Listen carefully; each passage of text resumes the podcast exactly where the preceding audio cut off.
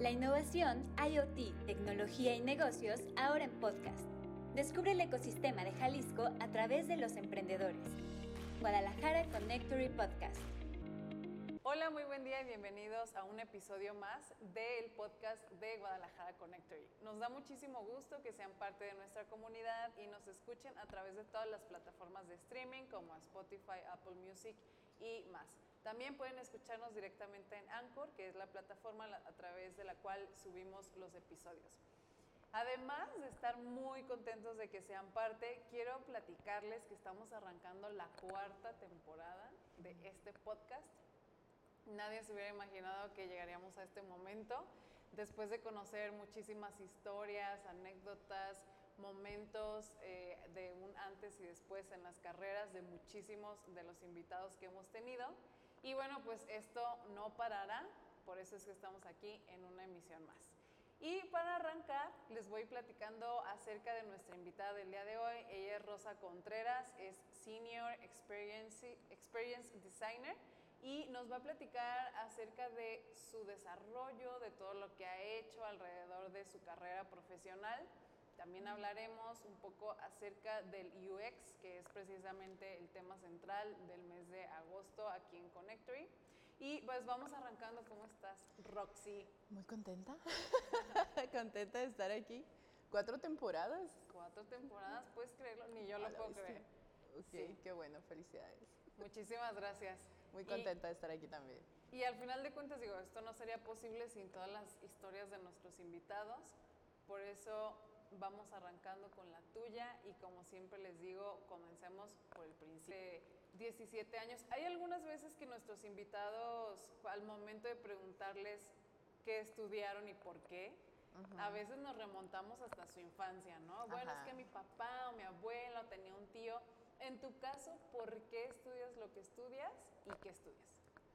Bueno, ah, yo nací en Nayarit, y, cuando nos mudamos a Sinaloa yo tenía siete años, entonces crecí en Nabolato, Sinaloa. Eh, mi mamá es de Chiapas, entonces eh, fue como algo diferente mi crecimiento y, mi orientación a, lo que era la cultura que estaba ahí en Sinaloa.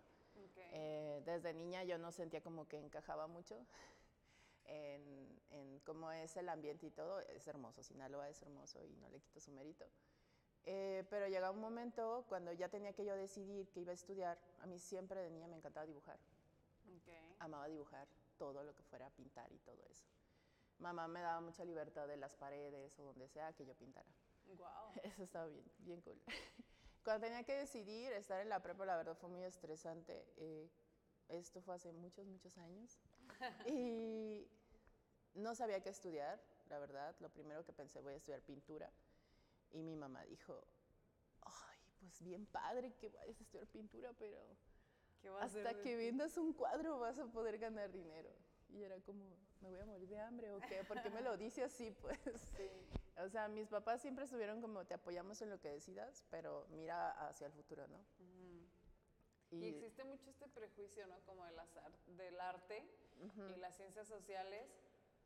Y es algo muy peculiar que yo me he puesto a pensar que puedes estar en el extremo del desconocimiento y morirte de hambre, por decirlo de alguna forma, hasta dar un cuadro en la cantidad que tú quieras. Exacto. Y siento que eso pasa mucho en el arte, en la música, en la pintura, en la escultura. Como que sí tienes que trabajar más en tu carrera o en tu network. Desarrollar toda tu carrera, sí. Eh, y tu estilo también. Tu estilo, por supuesto. E, imponer de cierta forma ese estilo. Sin embargo, también está la parte de que no nada más hay un medio o un canal, no solo es vender cuadros, ¿no? Y siento que eso es muy generacional.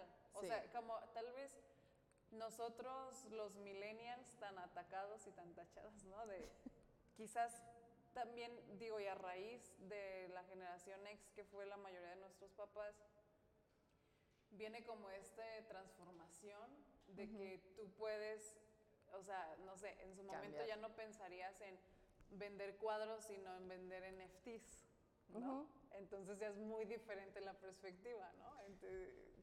es curioso eso, cómo, lo veían los papás. porque como ellos crecieron en, en un tipo de, de estilos, la sociedad, la familia en la que ellos crecieron, las cosas que se enfrentaron, pues es también como que no veían tampoco eso que venía al futuro, Claro. ¿no? ¿Cómo, O- ¿Cómo no vas a ser abogado, médico, Ajá. ¿no? Eh, este, no sé, ingeniero, administrador, ese Sí. tipo de, de, de, de- de de ideas, carreras ¿no? o profesiones, ajá. Y entonces tú dices, Mi "Chin, siguiente- ¿qué va a pasar? Fue, quiero ser arqueóloga. Mi mamá, Mija. mira, está bien. Pero, Pero hasta, hasta que que- descubras algo, Hasta que encuentres tu primer hueso, ¿no? te van a pagar. Y otra vez volví como, ay no, entonces, ¿qué estudio? Y las carreras en ese momento en Sinaloa, igual, en ese momento todavía no había tanto internet o no era tan accesible Claro. como para buscar universidades online o algo. Eran No, como las ferias de carreras donde tenías que ir a un lugar donde a lo mejor el gobierno organizaba algo, iban todas las escuelas del país. Eh, no conocía yo más escuelas que pudiera estudiar eh, y pues, pues no sabía. Entonces, las carreras que eran como más afín, de hecho mamá también me llevó con, con una psicóloga para hacer como, ¿cómo se llaman estos? De orientación Estos- vocacional. Ajá, estos test. Ajá. Y salía como pintura, arquitecta, o algo así. Súper clarísimo. bueno, está bien, me voy a ir a arquitectura. Arquitectura, la verdad, nunca, nunca me, me llenó el ojo. Sentía que lo iba a hacer, pues porque tenía que estudiar algo, estudiar una Ujú. profesión, pero no estaba convencida. Y en ese tiempo estaba una prima viviendo con nosotros, Regina, allá en Sinaloa, y ella donde ella trabajaba, acaba de entrar una chava al área, no, no existía un área de diseño gráfico en, esa, en, ese, en ese lugar. Y llegó mi prima y no manches, entró una chava a trabajar y hace dibujos en la computadora. Y yo, no Mi sueño. manches, ¿cómo lo hace? Sí, sí, sí. hizo- bueno, a mí me gustan mucho las chicas superpoderosas, más en ese tiempo. Entonces me dice, le dije que te- me dibujara una burbuja para ti. Y era con puro circo. O sea, tú la veías impresa y veías que no era como la original. Sí. Entonces, ¿Y yo- cómo lo hacían? O sea, ¿en qué programa se hacía? en ese momento el boom era Corel Draw. Ah, sí. era donde hacías todo. Entonces me dijo mi prima, ¿por qué no platicas con ella para que te cuente qué estudió? Y ya me dijo ella, yo estudié diseño gráfico, eh, estudié en tal universidad, en Culiacán. Yo vivía en Abolato, que está como 20 kilómetros. Ah, pues no es tanto. Ajá, pero pues sí, no teníamos coche y camión y eso, bueno, todo, todo un drama. Y este, ¿Tú cuando... ya habías escuchado que existía esa carrera de diseño No, gráfico? O sea, ni fue idea. la primera vez La que tú primera vez que escuché diseño gráfico. Y me dijo dónde lo estudió y me contó qué es lo que hacía y yo dije, yo quiero esto. Y ya le dije, mamá, quiero estudiar diseño gráfico. Y mi mamá fue como, ok. Ahí ni cómo decirte que qué tienes que hacer para que te paguen porque no tengo ni idea. Vio como que algo más de seriedad porque en ese momento eh, la universidad en la que estudié era la única universidad que tenía diseño gráfico en Sinaloa. Ok. Entonces, era privada. Entonces mi mamá como que dijo, ok, es privada, vamos a hacer un chorro de sacrificios para que estudies lo que tú quieres, pero quiero que estudies lo que tú quieres. Ay, qué Y- lindo, qué sí. lindo regalo. Ajá, y sí fue mi papá también de, bueno, vamos a ver qué hacemos, pero si eso quieres y si es privado y todo, quiere decir que tiene futuro, ¿no? Entonces por eso también apoyaron la decisión. Las evaluaciones de los... Es lo que te digo, son, son muy peculiares. Sí, y eso estudié, diseño gráfico, en Culiacán, cuatro años, y así fue, me gustó un montón. Y, ajá, justo te iba a preguntar eso. Entiendo que no había como una expectativa más que un dibujo de las chicas superpoderosas, ¿no? Eso fue como tu entrada. Ujú. Pero ¿cómo fue ya vivirlo? ¿Sí eh, era lo que te imaginabas? Eh, ¿Los conocimientos sí dijiste, wow, o sea, encuentro como muchas formas de aplicarlos? me- ¿Ya visualizo una carrera profesional en esto? ¿Cómo lo veías en ese momento? Pues ah, cuando fui a la plática de la universidad y vi los folletos y e inicié este, a estudiar ahí, me gustó mucho porque eran cosas que yo veía de que, ah, puedes trabajar lo mejor en, en diseñar una revista, una portada, este, el arte de un libro o irte más también como la fotografía eh, y cómo utilizar diferentes medios de reproducción, tanto como serigrafía, este, hot stamping, ah, tampografía, o sea, muchísimas cosas y para mí era hermoso, o sea, cuando tenemos que tomar esas clases, también la parte de historia del arte, perdón, eh, también fue padrísimo, porque decía, ok, estas son las bases y puedo, por ejemplo, cuando te enseñan la parte de tipografía, de dónde viene, cómo escribimos, las letras, qué tipos de letras, es cuando empiezas a, en tu mente a crear como estos diseños, ah, podría usar este tipo de letra en una portada de una revista y esto en los subtítulos y esto, y a irlo acomodando. Como, Claro. Entonces, la verdad sí, yo dije, sí, esto me encanta, no sé dónde voy a trabajar, Pero estoy pero me gusta mucho. Ujú. Wow, qué padre tener esa oportunidad de disfrutarlo de esa forma. Pero entonces se acaba esta etapa universitaria y qué pasa? O sea, ahora sí ya te enfrentas al bueno y ahora sí qué voy a hacer, ¿no? Incluso hasta cómo voy a remunerar a mis papás haber hecho este gran sacrificio, ¿no? Sí, tuve la oportunidad de que empecé a hacer mi servicio social en el Instituto Sinaloense de Cultura. eh, y ahí hubo una oportunidad también de que, ¿saben qué? Necesitamos un asistente de dirección de la Escuela de Artes y tú estás haciendo el servicio aquí. ¿Qué te parece? Haces el servicio y eres asistente de la directora. Y yo, pues está bien. mi primer trabajo estuvo muy padre. Eh, mi primer trabajo fue haciendo reconocimientos de los niños que iban a clases de pintura, de ballet, música. Eh, me tocaron muchas fases del Instituto de Cultura en la parte de, de crear la escuela de música, que no, no existía ahí en, en Wow. Culiacán como abierta, o sea, como de gobierno, no tanto a la universidad, eh, con carreras ya técnicas como de coro o violín, clavecín. Entonces, toda esa parte cultural también me ha encantado siempre. Y después de ahí, este, pude cambiar al área ya como de difusión, que era como la que hacía la difusión de todo el estado de cultura. Y ahí estuve cinco años. Entonces estuvo también hermoso porque conocí muchos artistas, tanto famosos como locales, pero era lo más padre, o sea, conocer a alguien que, que también traía su historia de cómo reproducía, no sé, este, algunos cuadros, eh, Claro. óleos o fotografías o algunas esculturas o hacer las, las exposiciones como más de instalación. Entonces, estar involucrada en todos esos procesos, amé. Otra cosa era que como era algo artístico, no tenías como los diseños tienen que ser de esta forma. Tenía toda la libertad para yo crear un arte para el Festival de Danza con mis ideas, proponerlas con la que era mi jefa, eh, de quien aprendí un montón. Ella no era diseñadora, pero pues era, tenía mucha trayectoria en la parte de difusión cultural. Y ella me decía, ok, sí, se me, me late, está bien la foto, ¿qué más necesitas? Y todo eso. Entonces tuve mucha libertad, estuve cinco años ahí también. Wow, qué Sí. padre. Y tam- bueno, me imagino por lo que comentabas al inicio que no, nunca te sentías como parte de, supongo que ahí fue como encontré mi estanque, ¿no? Sí. Por Ay, fin. era hermoso. Sí, claro, y más cuando, cuando eres más joven, buscas, ¿no? Como tus, tus semejantes, o sea, como, sí, un espacio donde te puedas expresar, y más, sobre todo, cuando estás en esta parte como de- del, del arte, porque a fin de cuentas el diseño es arte también, ¿no? Sí, es una transmisión. Ajá. Sí, totalmente. Entonces, qué padre, qué padre que hayas, que hayas llegado ahí. Nos dices que estuviste cinco años en esta experiencia y después de estos cinco años, ¿qué pasa? ¿Te empieza a entrar como la idea de que qué más? ¿Te buscan de otro lado? ¿Cuál fue el siguiente paso? Eh, me casé este, con mi hombre. Más Y- específicamente. más específicamente. Y nos mudamos a Hermosillo. ah, estuve un año en Hermosillo. Él, él estaba trabajando allá. eh, también tuve la oportunidad de trabajar allá en el Museo de Arte de Sonora. Y también fue algo muy nuevo y padrísimo. Ahí eh, era más asistente de dirección y estuvo increíble también. Tal vez no hice tanto diseño, pero me encargaba de la parte de logística de obras de arte, este, tratar con los artistas, crear las ruedas de prensa, como toda esa parte de difusión, pero el museo era nuevo. Y Y, tú ya traes un gran know-how, ¿no? Aunque me imagino que también siempre hay un choque cultural, porque aunque, aunque sea México, cambias de estado y es diferente la gente, sí, ¿no? hasta la forma de hablar, Claro, empezando por, ¿no? la comida y todo, sí. Pero fue, fue muy buena, fue muy buena esa etapa. Algo que estuvo increíble esa vez es que me tocó la logística de... Hubo en ese tiempo una gira de las obras de arte que están en las portadas de los libros de texto.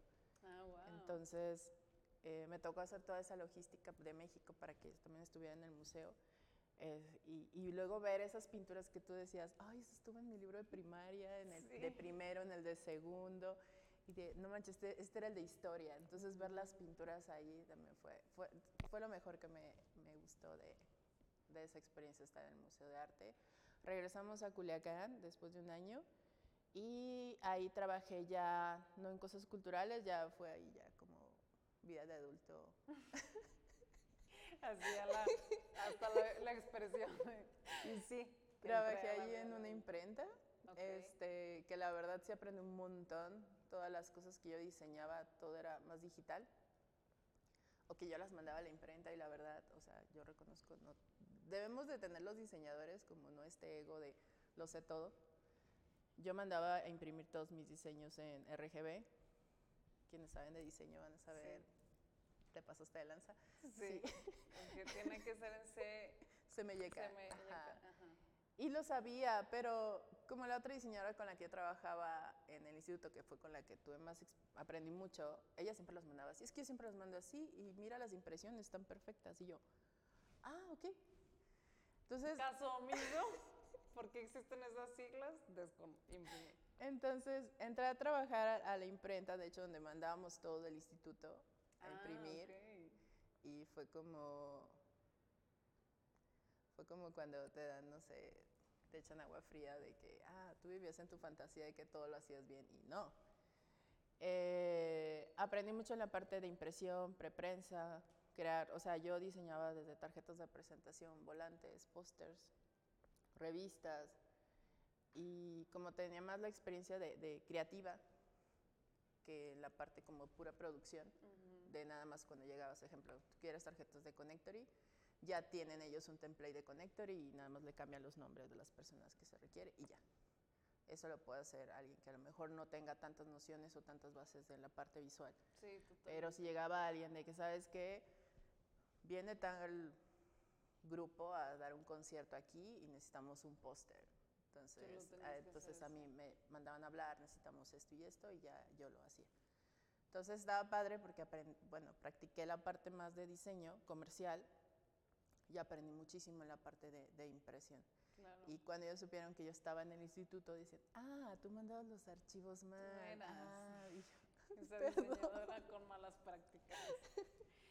Qué- pero qué único tener la oportunidad de redondear el conocimiento, ¿no? Sí. estar en esta parte y en esta. A mí me pasó que yo la primera vez que trabajé con una diseñadora, es decir, que en mi trabajo necesitaba hacer como request de diseño, yo le mandaba cosas por WhatsApp y fue como, mi niña, le enseño.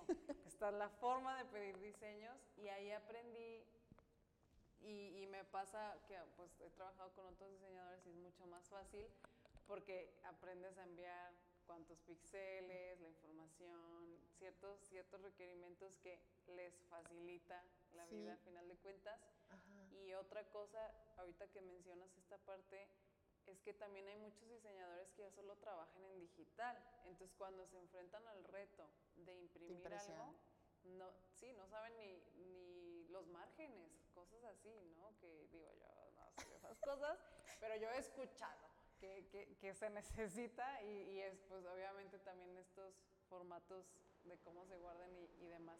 Es súper súper interesante también para un no, de- no diseñador darse cuenta que, que existe todo esto. Entonces, seguimos en Sinaloa hasta ese momento. Sí. eh, tienes la oportunidad de trabajar acá. ¿Y luego qué pasa? Eh, yo era muy feliz. bueno, más o menos.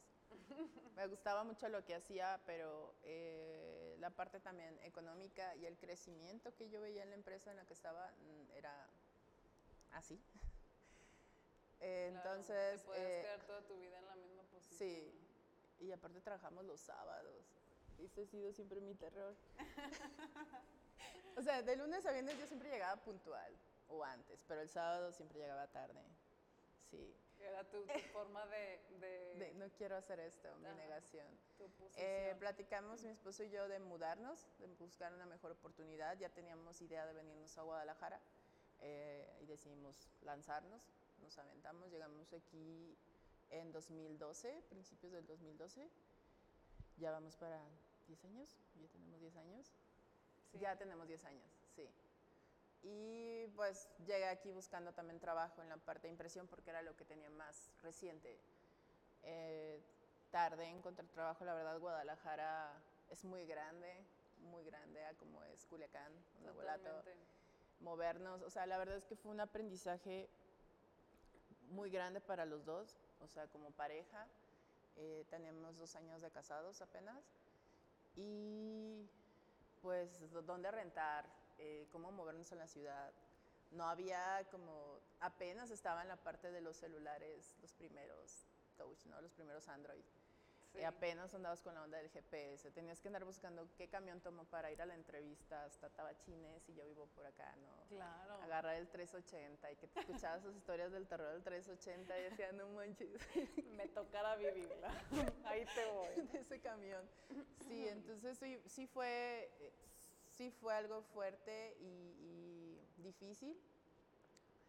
Lo logramos, seguimos aquí. Este, encontré un trabajo en El Salto. ¡Wow! Sí.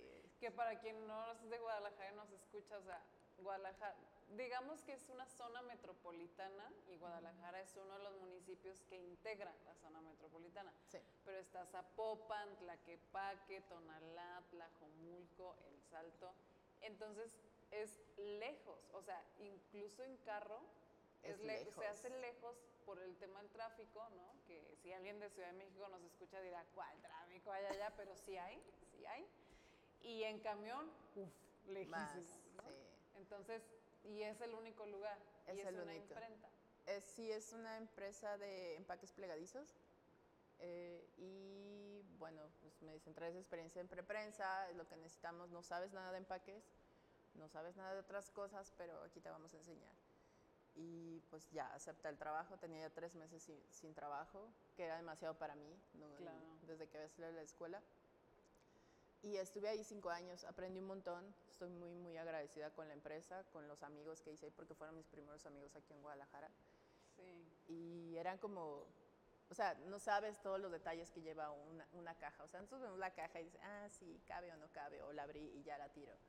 Pero el que se Claro. pueda armar, el que se pueda reproducir de una forma rápida, este, eficiente, con menos costo, y todo es, cada ángulo, cada milímetro influye en la fabricación de una caja y también para su reproducción.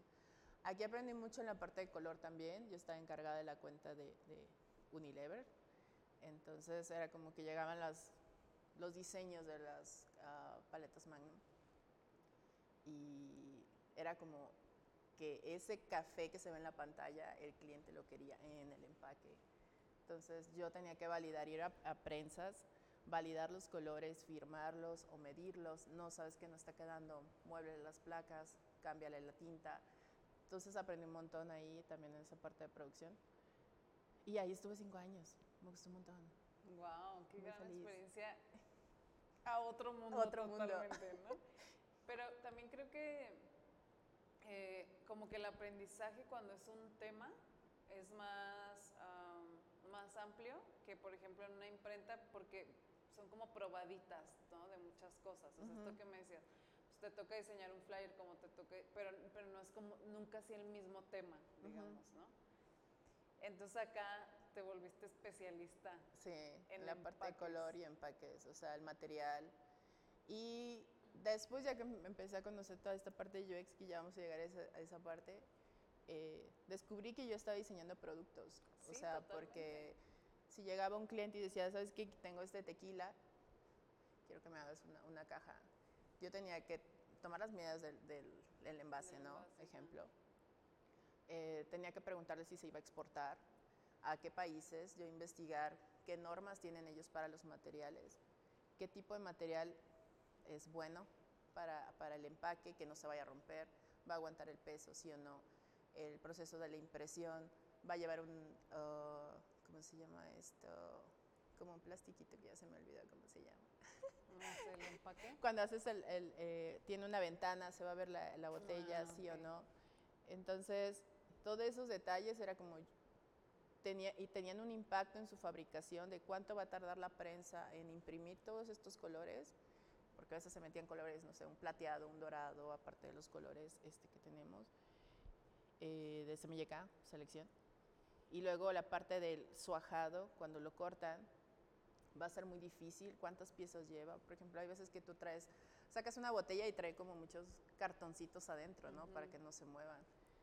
Entonces tienes que ver la forma de que todos esos cartoncitos sean fácil de, de hacer y que no lleven mucho tiempo, porque el tiempo es dinero.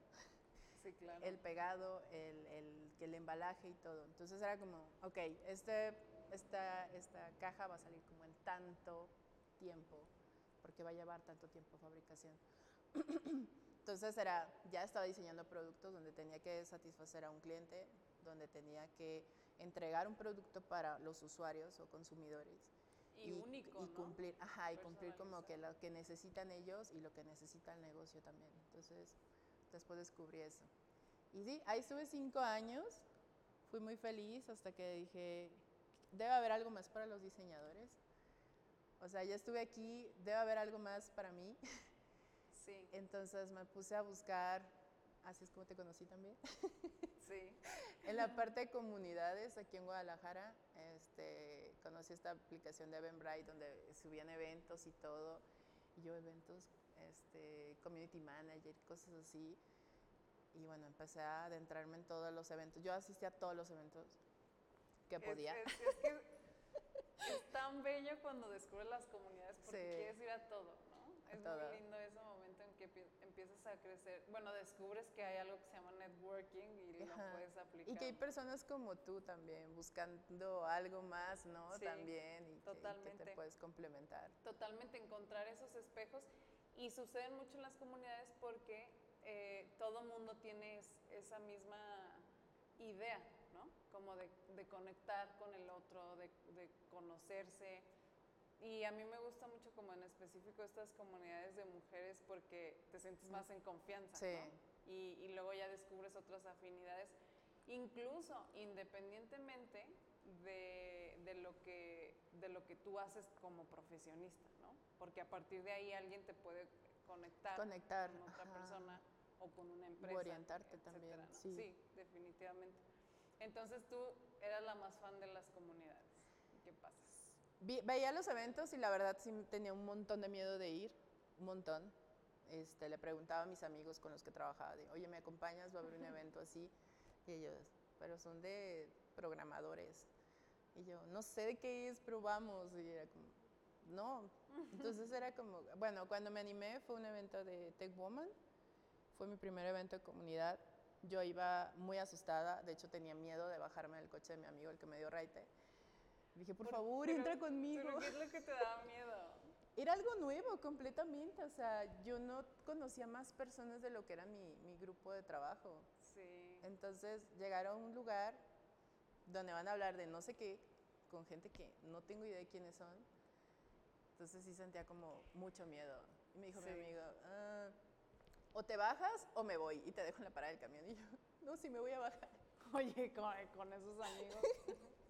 Este, cinco segundos, cinco, cuatro y te Ándale, bajaste. casi, sí. Ya entré al evento, o sea, tu código QR, y ahorita es muy normal los códigos QR, pero todavía era como, ah, ¿qué? Ah, el correo, Sí. ah, deja reviso. Sí. Este, Que uno llevaba hasta su hojita impresa. Impresa, sí. Claro, claro, sí. y en ese evento eh, yo no sabía que daban comidas tampoco en los eventos a veces. Había botana y las chavas se paraban a agarrar botana y decía, yo creo que a lo mejor porque ya son parte de, de algo aquí, no sé, pagas una membresía o algo y puedes ir a agarrar la botana. No tenía idea de nada. Diez cacahuates, por favor. ¿no? Ese fue Ay, en Hacker. Garage, cuando estaba el viejito. Sí, claro, es donde la casa, Ajá, que tenía sí. una alberca vacía, Ahí en siempre en abandono. Sí, sí, sí, recuerdo. sí Entonces todo eso era muy raro para mí, una casa y muchas cosas por aquí, por allá, y hay mesitas y van a proyectar algo. Y parece que todos se conocen y todos Sí. son buena onda, ¿no? Ajá, yo sentadita desde que llegué en mi sellita, ahí me quedé.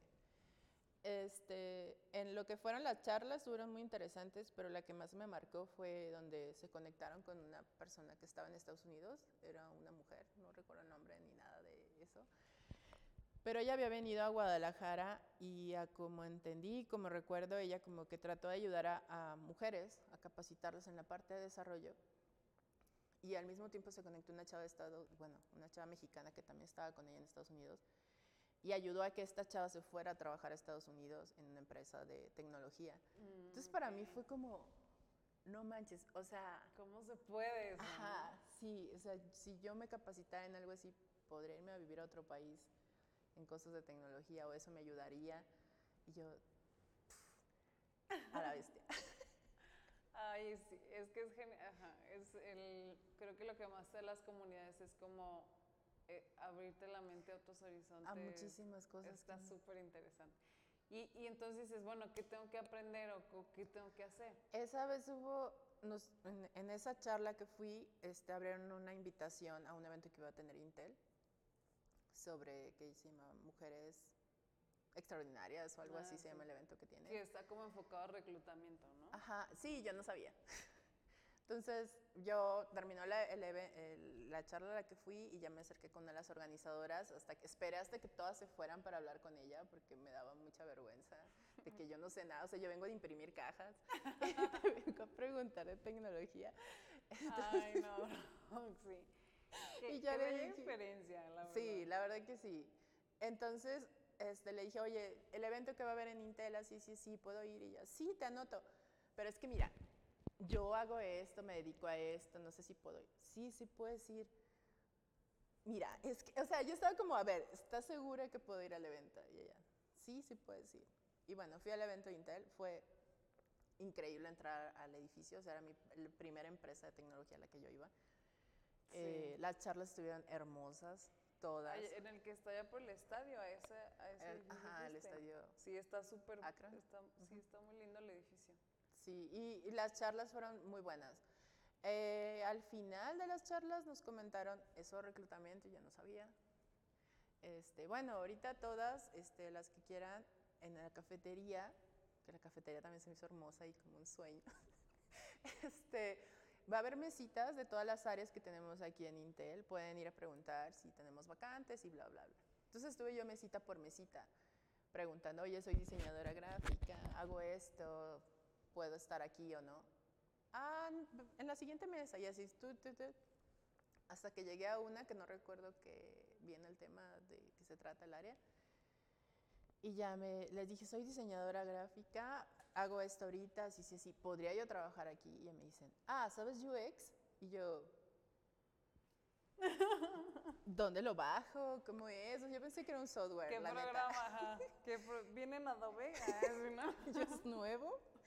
Y ya me dicen, ah, pues O sea, es esa fue la primera, la primera vez que yo escuché que tú UX. escuchaste UX, y Ajá. dijiste, esto, que, o sea, ¿dónde lo bajo? Sí, porque hasta como era la pronunciación en inglés de UX es User Experience, este, era como, me lo escribes porque UX, ¿cómo lo busco? Entonces me puso ya UX.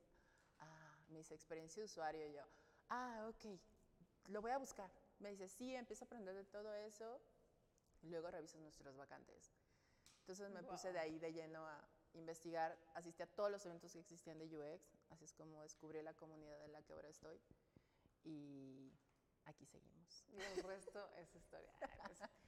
Pero a ver, Roxy, para quien escucha este podcast y es la primera vez que escucha UX, porque de hecho, como mencionaba al principio, vamos a tener, o sea, la temática central del mes de agosto que cierra con el Connector Talks es UX. Y nos ha tocado que, pues nos preguntan, ¿qué es eso? ¿no? ¿Qué es UX? Y, y yo creo que tú eres la más apta para explicar qué es UX. Bueno, UX son muchas cosas y está en todas partes, debería estar en todas partes. Es donde se busca crear, no puedes diseñar tampoco UX, bueno, se busca crear una buena experiencia de un producto o, o servicio hacia los usuarios. O sea, puede ser, como lo decíamos, un mueble para viniles, o sea, que se puede llamar un tipo de diseño ergonómico, va diseñado para una persona en específico y va a crearle una buena experiencia utilizarlo. Este, son eh, para tratar de diseñar una buena experiencia de usuario hay muchísimas metodologías y muchísimas bases también de parte de diseño. Entonces es buscar crear una buena experiencia para tus usuarios o consumidores. O sea, está centrado en que el producto o servicio que tú adquieres, tú lo disfrutes, ¿no? O sea, habla como de que te dé lo que tú Lo que tú esperabas. necesitas. Sí, que puedas resolver el problema que tienes o la tarea que vas a hacer. O sea, si voy a ir al, al cajero, voy a sacar dinero. Que eso sea fácil para ti, que sea muy intuitivo eh, hacerlo. Eh, no que a veces te ponen muchos botones y estás como, ah, le doy sí o no, cancelar, ¿qué, qué debo hacer? O sea, ese tipo de, de, situaciones estresantes es quitarle todo ese estrés al usuario, que es una forma fácil de usar, tanto, como decía, productos digitales, servicios, cosas. Uh -huh. este, y sí, tanto que lo disfrutes como que te ayude a lograr el objetivo y también, pues, si puedes agregarles que amen tu producto, pues ya, eso también. ya, una, la cereza del pastel. Sí.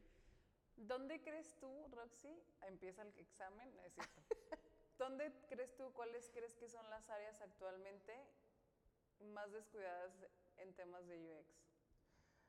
La parte de salud. Okay. Yo considero que es y la parte gubernamental. Esas dos áreas están moderando mis palabras, muy descuidadas. Como que hay un, está el tren de UX y ellos se bajaron. ¿no? Ajá. Sea, dijeron, este no viaje, me voy a subir, no aquí me quedo, estoy a Ok. gusto. Que se la arreglen como puedan. Sí, considero que son las más. Y bueno, creo que ahorita también la banca ah, ha evolucionado mucho y está Muchísimo, creciendo, claro. pero sí es algo importante. Pero sí, salud y Sí. gobierno son los que sí están, tienen mucha carencia en la parte de, de pensar en sus usuarios. Qué complejo, ¿no? Porque normalmente se normaliza, perdón, normalmente nos est- estamos acostumbrados a que así sea, ¿no? Como ir al hospital, bueno, pésima experiencia. Porque Sí. estás, y aparte te sientes mal y pésima experiencia. ¿Qué, qué No quieres ir, Sí. no quieres ir Sí, porque sabes que todo va a estar peor de cómo te sientes ahorita la situación, entonces va a agregar como más Claro. molestias a tu vida. Si dices ir a pagar el predial y hacer una hora, una fila de una hora en el carro, digo ahora con las medidas COVID, ¿no? O, o igual hasta el querer este, hacer tu declaración de impuestos. Sí. Es como, O- no, o no quiero luego- entrar al portal, está muy confuso. Querer hacer la cita, ¿no? La cita. Para simplemente, o no nos vayamos tan lejos. Ajá. Sí, sí, tienes razón, ¿eh? ¿Y cuáles crees tú que son actualmente en donde más se cuida esta parte? Porque desde mi perspectiva, ahora que he investigado un poco más del tema, yo tenía como la creencia de que el UX estaba como mucho más centrado en la parte digital, ¿sabes? Como en cómo era tu experiencia de navegación en un sitio o en una app. Entonces, como que mi, mi perspectiva puede ser que sí es la parte que está más cuidada, pero ¿qué piensas tú al respecto? Sí, eh, la experiencia de usuario, al menos aquí en México, se ha enfocado más en productos digitales, como lo mencionas, tanto portales, aplicaciones, eh, móviles, y apenas creo que tiene a lo mejor un par de años que se está extendiendo la parte de servicios, ¿no? Eh, Hay bancos que ya están cambiando el, eh, la frase comercial que ellos tengan, que ellos la digan los, los empleados si tú vas al- al negocio, que la mencionen ahí, el que sea más fácil que tú llegues a una de las ventanillas, o sea, mm, toda esa, esa parte apenas se está, se está viendo. Eh, creo que nada más, pero debería aplicarse en, en muchos, o sea, hasta los elevadores. O sea, cuando Sí. los elevadores los hacen demasiado minimalistas, no sabes de eh, qué significa esta flechita, es una flecha o es un triángulo, es a dónde me va a llevar. O sea, son todas esas cuestiones que todos los usuarios se, se enfrentan. Pero sí, o sea, no tienen que ser tanto aplicaciones o sitios web para que tú quieras comprar algo, sino para hacer simples trámites o para llegar a un lugar. A veces, por ejemplo, la plaza nueva que hay, Ajá, sí. este, para poder llegar al cine, o sea, no hay- Es ¿dónde está el imposible, cine? ¿no? Es como, esto es un rally y el final, o el premio es el cine. El cine. Go, ¿no? Sí, es Y cierto, estás así para todas razón. partes, ¿dónde sí? Pues estás preguntando a la gente. Y ves por ahí una flecha perdida, Ajá, así, un- uno a veces en el piso, un sticker ahí de, ah, para allá, ok. Y caminas y no lo ves. Sí, o no sea, se como ve. todas esas cuestiones, o sea, está- debería aplicarse la, la experiencia, la buena experiencia de usuario, tanto en las plazas, de, este, cines, este, ah, gimnasios, en, en muchos, en muchos lugares. Pues no es nada más algo claro. digital, es algo que, eh, algo que puede ser también tangible. Fíjate que es súper interesante lo que mencionas. A mí me pasó, digo, cuando no tenía bebés ni siquiera me pasaba por la cabeza, pero ya con, con mi hija, cuando en la carriola, pues te enfrentas a que no puedes usar las escaleras eléctricas.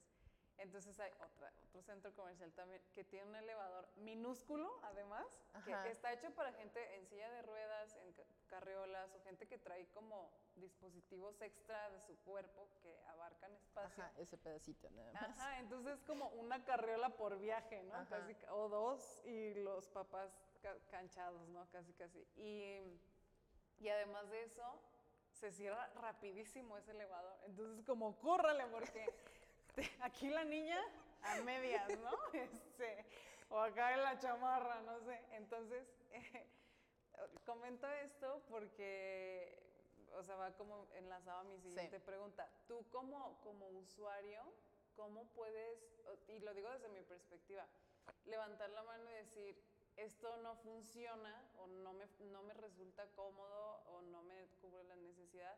Para que este requerimiento llegue a gente como ustedes? O sea, ¿cómo, cómo se hace esa vinculación? Se debería. Eh, hay empresas que sí tienen este, divisiones en la parte de su área de UX.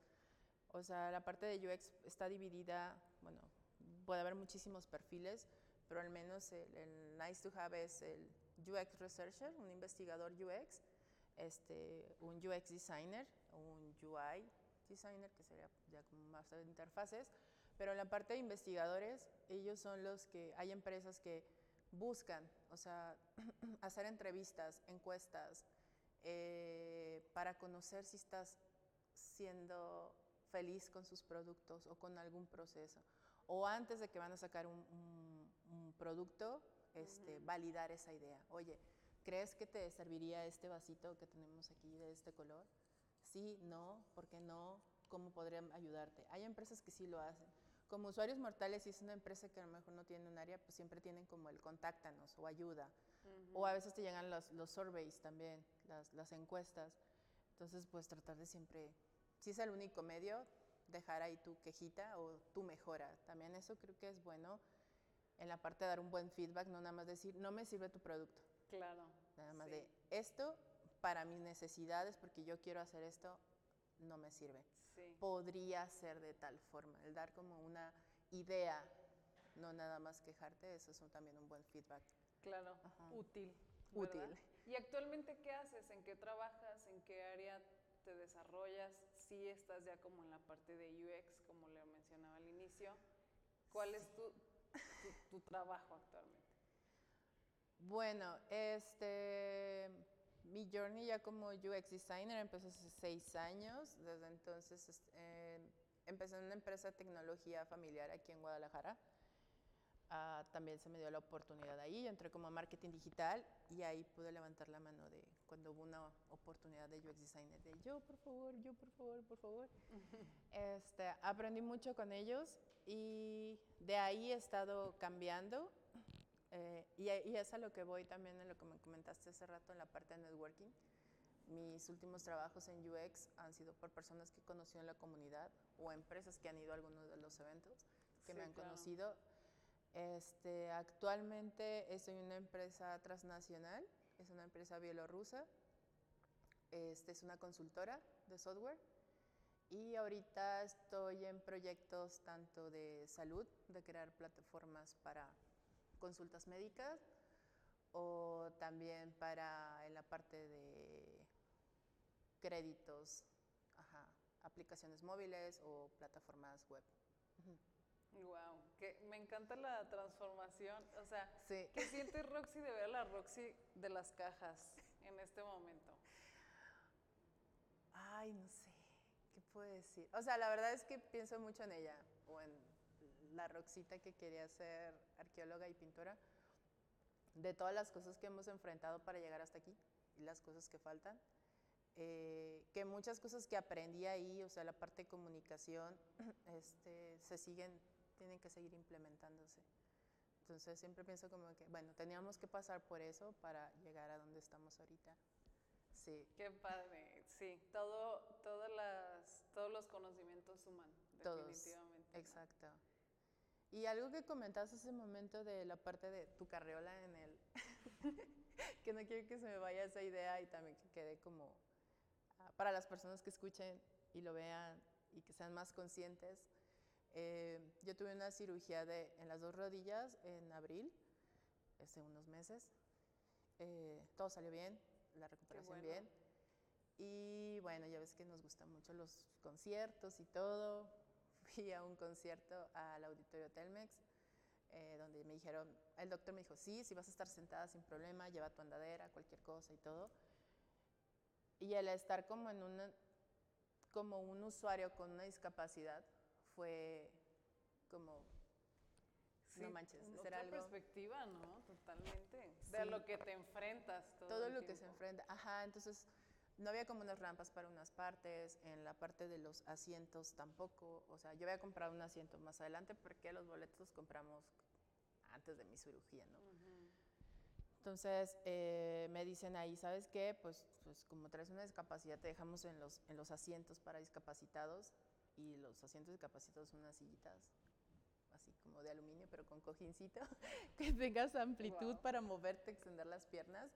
Y yo dije, bueno, yo voy a ser la única aquí en este espacio, ¿no? Luego llegó una chava con un bastón y su pareja. Luego llegó una, que eso también estuvo muy hermoso, pero eh, fue que llegó una familia llevaban a su hijo cuadrapléjico este, al concierto. Dije, qué padrísimo los papás que lo trajeron. Pero verlo así como con la camilla y le poner la almohadita para acomodarlo y decía, no manches, es que este espacio no está... No, no tiene, no tiene buena accesibilidad para personas con alguna discapacidad, ¿no? Eh, a mí me tuvieron que sacar en, silla de ruedas porque me empezó a molestar muchísimo las rodillas y el bajarte al nivel de una persona que trae silla de ruedas es, es otra cosa, o sea, en cierta forma digo que bueno que me pasó todo esto para transmitir el mensaje y yo también llevarlo en mi práctica. Sí, claro. Pero ya ves cuando sales de algún festival, una obra de teatro, lo que sea, sales como al lobby y toda la gente está platicando ahí como de, ay, qué padre, no, no. Sí. Entonces me llevaban en la silla de ruedas y la señora que me llevaba de, de la parte de, del auditorio era como que, con permiso, pero nadie te escucha, pues la señora, con permiso. Y yo así viéndolos a todos grandísimos y me van a caer encima. Y yo, aquí vengo, por favor, con permiso. Y fue, míreme, ¿no? Ajá. Claro. Sí, entonces, amigos que tengo que son ingenieros civiles o arquitectos, les he dicho, por favor, contemplen estas cosas cuando van a construir algo. O sea, yo tengo una discapacidad temporal Ahorita todavía no puedo subir o bajar escaleras mucho, entonces busco mucho los elevadores y también me he encontrado con estas cosas de elevadores, de si son fáciles de usar o no. Sí, este, Y eso es algo que debemos contemplar todo, en los productos digitales. Que no nada más hay un tipo de usuario, ¿no? O sea, para un producto, para un servicio, sino que puede adquirir el mismo servicio varias tipos de, tipos de personas con varias necesidades. Muchísimas. Y de hecho, bueno, tengo muchos años que yo quería aprender lengua de señas. Ahorita estoy tomando clases. Qué padre. Sí, es, es hermoso. este, y cuando en la primera clase nos preguntan, ¿por qué quisieron entrar a aprender lengua de señas? Y hubo una chava que, no, es que yo soy abogada y a veces llegan personas que son sordas y poder explicarles algo de, de los acuerdos y eso. Y yo, no manches, o sea, para mí con mis capacidades bien, es difícil entender un documento de abogados o notarios. Ahora una persona sorda que no, sabe leer. Y luego me salió otra doctora, dijo, es que a veces me han llegado pacientes que son sordos y su, y su familiar está internado y cómo le explico. O sea, no porque decir, ah, se lo, se lo escribo. Así como hay personas que tenemos nuestras capacidades bien y hay analfabetas, también hay analfabetos este, sordos. Por supuesto. No puedes asumir que todos pueden leer.